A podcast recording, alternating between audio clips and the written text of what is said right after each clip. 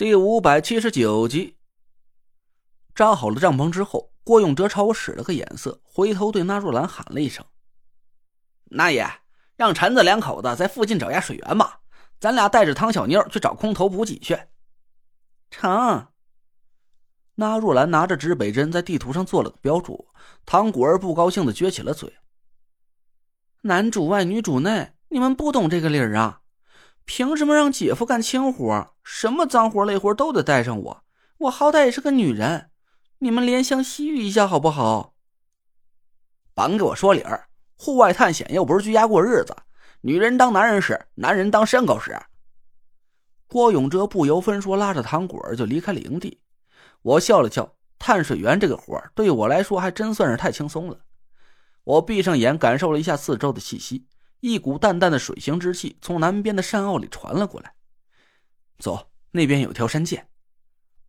我和田慧文往山谷的南边啊走了大概几百米，刚转进山坳，就见一道清澈透底的溪流啊，欢快的流淌在我面前。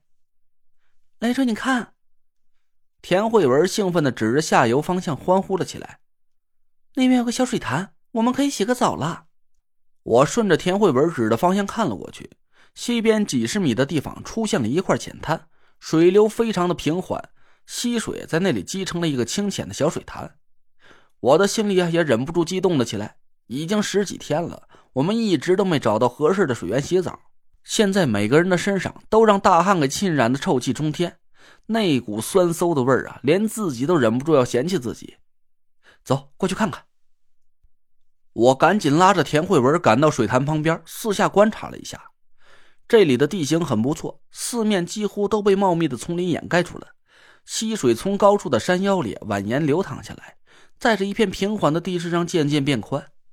这深山老林的，绝对不会有什么人在旁边偷窥。我已经按耐不住想要脱光光跳下水去爽一把了，田慧文却一把拦住了我。等等，先验一下这水有没有什么问题。好啊，对对，小心无大错。我蹲下身子，靠在水边观察了一下，又从包里拿出乌金针来，捻出一根，慢慢的插在水里。田慧文伸出手指，凭空画了个寻音符，也缓缓的打在了溪水里。我把乌金针从水里拿出来，对着太阳仔细看了一下，乌金针散发出冷冽的金型寒气，颜色没有丝毫变化，没什么问题。你看水里还有小鱼呢，乌金针也没有颜色变化，这水里没有毒。我咧着嘴看着田慧文，他也点了点头。徐音符也没什么反应，看来这附近没有阴气煞气的存在。那咱还等什么呀？我一把抱起了田慧文，一纵身就跳进了清澈见底的溪水里。嘿，你讨厌！田慧文惊叫了起来。我们俩倒在水里，脚下踩着松软的细沙，别提有多舒服了。我撩起水，朝着田慧文就兜头泼了过去。田慧文惊叫了一声，赶紧也撩起水来朝我还击。我们俩嘻嘻哈哈的享受着溪水带来的清爽。山谷里四周的鸟都让我们惊动了，纷纷拍打着翅膀一空而散。舒舒服服的洗了个澡，这些天被臭汗浸透的郁闷呢，终于是一扫而光了。我们俩晒干了衣裤，穿好，走到上游去打了几壶清水。回到营地的时候，远远看见纳若兰和郭永哲吃力的拖着一个大包裹出现在我们的视线里。姐夫，快来帮忙！唐果儿远远的朝我挥手，我朝他们迎了过去。找到补给物资了，我们把大包裹连拉带拽的拖回营地。郭永哲兴奋的点了点头，说道：“找到了，这运气不错呀！就在离营地不到一公里的一棵树下面，打开看看，赶紧补充一下药品和其他物资啊！”哎，不急。我神秘的朝他们几个人眨了眨眼，得意的甩了甩飘逸的头发。哎，我说陈子，你这是？嘿，你小子找到水源了，还洗澡了？这是？郭永哲乐得一个高就蹦了起来，他的头发呀，早就和一片烂毡子似的贴在了脑门上，浑身都散发着一股馊臭的汗味哪儿呢？水源在哪儿呢？嘿，补给先放放，哥们得先洗个澡去，换身衣服，今儿给他好好眯上一觉再说。那若兰和唐果儿也一脸兴奋的叫嚷了起来。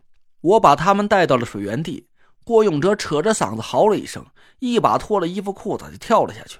“哎呀，你流氓！”唐果儿赶紧转过身去，捂着眼睛尖叫了起来。我们笑得腰都直不起来了。大家痛痛快快的洗完了澡，我们回到营地之后，割开了大包裹上的伞绳，拿出了一大堆装备。药呢？嘿，这儿呢，蛇药、血清、消炎药啊，净水片哎，这什么玩意儿啊？郭永哲从大包裹里拿出一个沉甸甸的小盒子，仔细看了一下，脸色一怔：“这是小型核能发电机？不是，那也，咱地图上这一段应该是在地生裂谷里进行的吧？”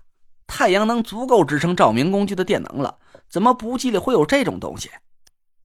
那若兰脸色阴沉的看了看地图，指了指一个红色的标注：“这儿就是咱现在所处的位置，在这附近呢有一个地下入口，也是咱这趟活必须要走的地点之一。”郭永哲赶紧凑近地图仔细看了一下，疑惑的摇了摇头：“当时您给我的照片里没有这个地儿啊？”入口具体在什么位置？您探清楚了吗？